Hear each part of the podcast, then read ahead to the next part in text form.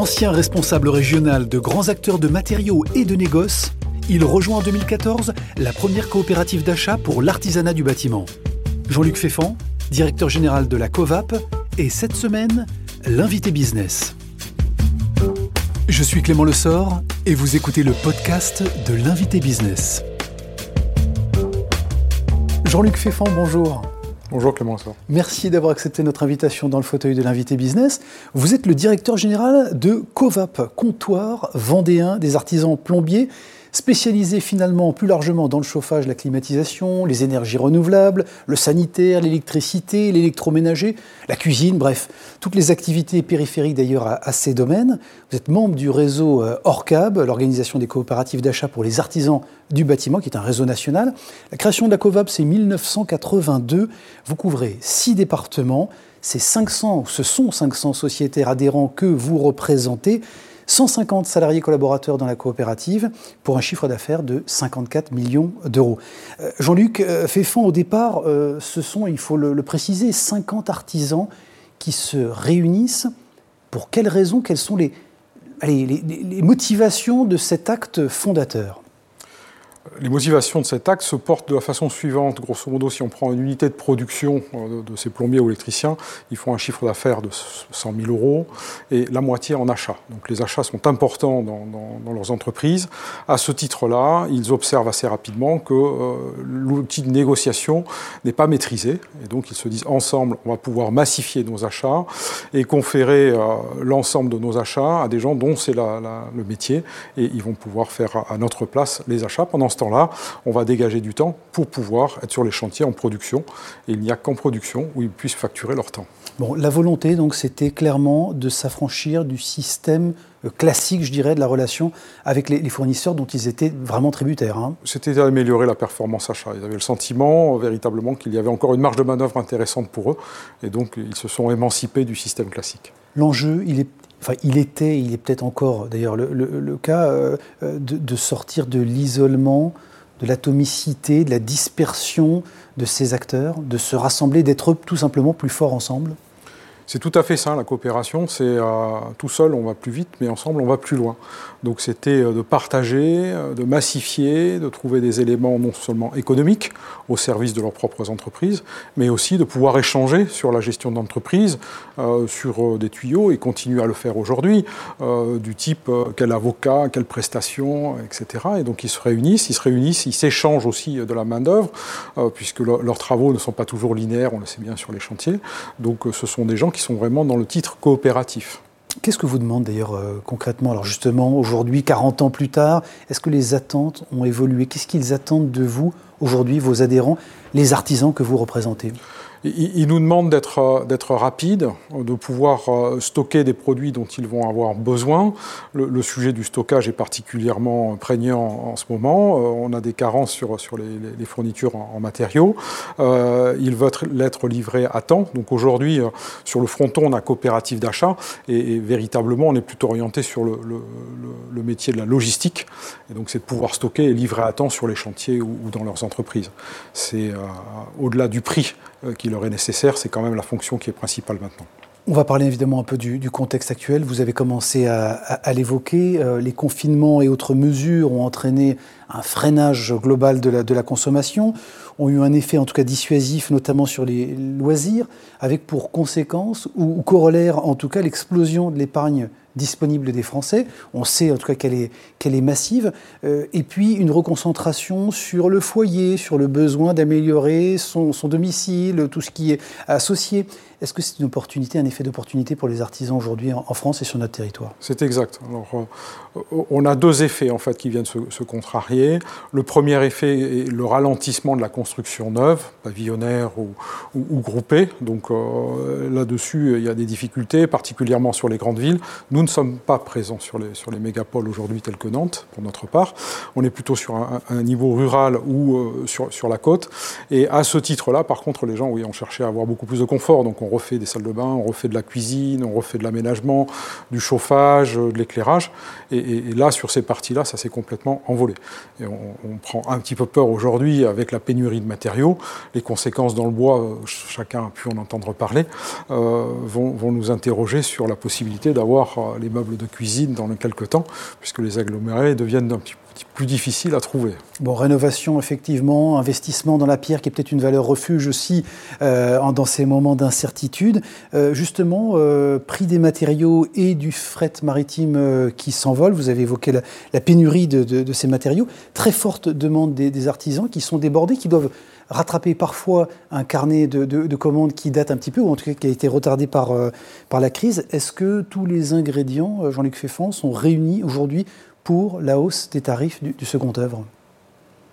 Il y aura un impact, mais, pour autant, euh, de façon très claire, si on prend le cuivre, qui est un, élément fondamental chez nous, il a doublé en un an. Mais pour autant, il n'intervient pas d'une façon prédominante dans l'ensemble de la construction. Donc il y aura des impacts, mais qui resteront, me semble-t-il, si on en reste juste à ces niveaux-là, assez, euh, acceptables, possiblement acceptables. Euh, les carnets de commandes sont au double de ce qu'ils ont tout toujours été, donc euh, c'est assez impressionnant. Le, goulet d'étranglement, en définitive, vient du problème de la main-d'œuvre à laquelle peut accéder euh, les, petits entrepreneurs, les petits artisans. Et là, ils ont beaucoup de mal à pouvoir recruter, et c'est de façon nationale. Bon, nationale et structurelle, c'est pas conjoncturel. Ça fait des années qu'on parle de ce métier en tension, et notamment les questions de l'attractivité sur, sur ces métiers-là. Oui, il faut, faut, dire aussi que dans l'orientation des, des, jeunes à, l'école, ça, ça ne fait rêver personne, et aucun enseignant, me semble-t-il, privilégie la voie euh, euh, du maçon, du plombier, etc. C'est encore vrai aujourd'hui vous... J'en ai le sentiment, j'en ai le sentiment. je ne dis pas que c'est répandu de façon générale, mais euh, beaucoup, on voit beaucoup de jeunes, beaucoup de CV tomber sur les community managers, qui était quelque chose de tout à fait intéressant, mais j'ai l'impression qu'il y en a beaucoup trop. Et, de l'autre côté, sur des métiers manuels, on, est, on est en manque, on est en attente aujourd'hui. Bon, je voudrais qu'on revienne quand même sur cette, euh, crise et ses effets pour les artisans, et notamment vos adhérents qui avaient contractualisé avant euh, la pandémie. Ça veut dire euh, une hausse répercutée sur leurs factures de 20 à 30% Les clients vont, accepter ça facilement? Ou c'est une perte sèche, clairement Alors, les, délais ne sont pas toujours aussi longs quand on est sur du, du privé. ils ont anticipé pour partie, on les avait avertis, nous aussi, des risques qui allaient encourir. Notre rôle de coopérative, là aussi, par contre, quand je parlais des stocks tout à l'heure, c'est d'essayer de faire tampon là-dessus. On a commandé euh, dès, les premiers euh, euh, temps où il a fallu fermer nos entreprises parce qu'on ne savait pas ce qu'il allait se passer pour la pandémie, on a stocké tout ce qu'on pouvait stocker, de façon à se dire, au redémarrage, on aura du matériel pour pouvoir aider nos artisans à, lancer ou relancer leur chantier. On vient de faire de même aussi quand on a su que la hausse des matériaux euh, allait être impressionnante pour certains d'entre eux. Et, donc, il y a une capacité aussi peut-être à lisser les choses sur, un certain temps.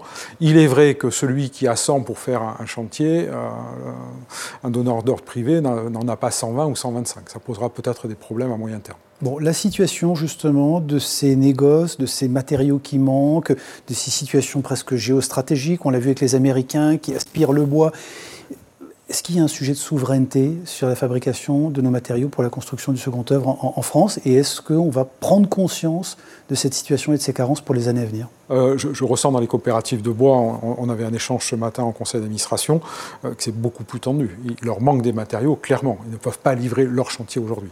On n'est pas, nous, sur, sur la partie plomberie, électricité, à ce niveau de, tension-là. Euh, comment ça va se passer? Il faut bien s'interroger. Est-ce que de nouveau, il faut éviter d'exporter nos bois et, plutôt essayer de les réutiliser en circuit court. Il euh, faut qu'on ait aussi euh, une réflexion globale sur euh, l'utilisation de nos produits, diminuer les problèmes de carbone, donc de transport. il faut que tout le monde s'y mette, les politiques, les entreprises, de façon à essayer de mettre en symphonie assez rapidement les bonnes actions. Merci Jean-Luc Féfon. Il est déjà temps de passer à la rubrique Inspiration. En effet, pour mieux comprendre eh bien, ce qui peut guider nos dirigeants dans leurs actions, leurs décisions au quotidien, eh bien, si on leur posait tout simplement la question de ce qui les inspire. Jean-Luc Féfan, parlez-nous tiens, de cette dernière lecture ou de cette lecture qui vous a marqué, qui vous a inspiré. Les conquérants de l'inutile, de Lionel Terré. Donc c'est un, alpiniste reconnu, l'ouvrage est, connu et reconnu par euh, ceux de la montagne ou ceux qui lisent les ouvrages sur, la montagne. Euh, je, trouve ça assez, chouette, le, fait de, pouvoir faire une action dure, difficile, qui est celle de, gravir une montagne, et, on le fait euh, sans rien en attendre qu'une plénitude, un moment d'extase. Un voyage, un déplacement, une expérience géographique qui vous a marqué c'est probablement rattaché de nouveau à la, montagne, c'est euh, au sommet le plus haut des, Pyrénées, qui est Piquelongue, dans, dans, le massif du Vigmal, 3298 mètres, donc euh, ça reste modeste, mais euh, de là-haut, le point de vue est, superbe. La course est, assez longue et elle est propice donc à la réflexion. la marche est toujours propice à, essayer d'avancer dans ses pensées et de les former une acquisition, un investissement ou même tiens, une dépense qui fait sens selon vous? Une acquisition euh, qui était euh, récemment une toile d'un peintre euh, Jim Drouet. Jean-Marie Drouet est, peintre et, vit au Sable de d'Olonne. Il est reconnu dans le milieu internationalement puisqu'il expose à New York, à Madrid, en France bien évidemment. Peinture très euh, contrastée, euh, très lumineuse, euh, de scènes de bord de plage notamment. on pourrait retrouver un petit peu l'esprit de Hopper sur sa peinture. Une rencontre, Jean-Luc Féfan, une personnalité qui vous a marqué, qui vous inspire? Jean d'Ormesson est quelqu'un qui, m'a toujours un petit peu impressionné, euh, philosophe. Euh, son poème sur, euh, sur le train de ma vie est quelque chose d'assez intéressant. Et puis sa position aussi en disant qu'il était positif plutôt qu'optimiste, quelque chose qui résonne tout à fait particulièrement en ce moment, où il faut ni être pessimiste, ni être optimiste, mais simplement positif. Je pense que ça aide à avancer au quotidien. Une maxime, tiens, une devise ou une citation que vous aimez vous répéter, qui pourrait guider vos actions, vos décisions? Mon père me disait lorsque j'étais petit, et je garde cette phrase, et je crois qu'elle va sur le rythme aussi de la montagne, de la marche, qui va doucement, va sainement et va longtemps. C'était une maxime euh, italienne. Pour terminer, Jean-Luc Féfant, il y a un personnage de la grande histoire ou de votre entourage proche, euh, disparu aujourd'hui, mais à qui vous aimeriez parfois tiens, pouvoir demander bon conseil ou avec qui vous aimeriez parfois pouvoir converser? Difficile d'arriver à, trouver euh, des gens comme ça. Je, penserais à des explorateurs. Euh, j'aimerais bien converser avec Jean-Louis Etienne ou des, gens qui sont pleins d'enthousiasme, qui ont eu des parcours de vie sensationnels et qui, à 70 ans, je crois, passés, continuent encore l'aventure et contribuent au bien commun. Merci beaucoup Jean-Luc Féfan. Je rappelle que vous êtes le directeur général de, de Covap et vous étiez bien sûr l'invité business. Merci Clément Sort.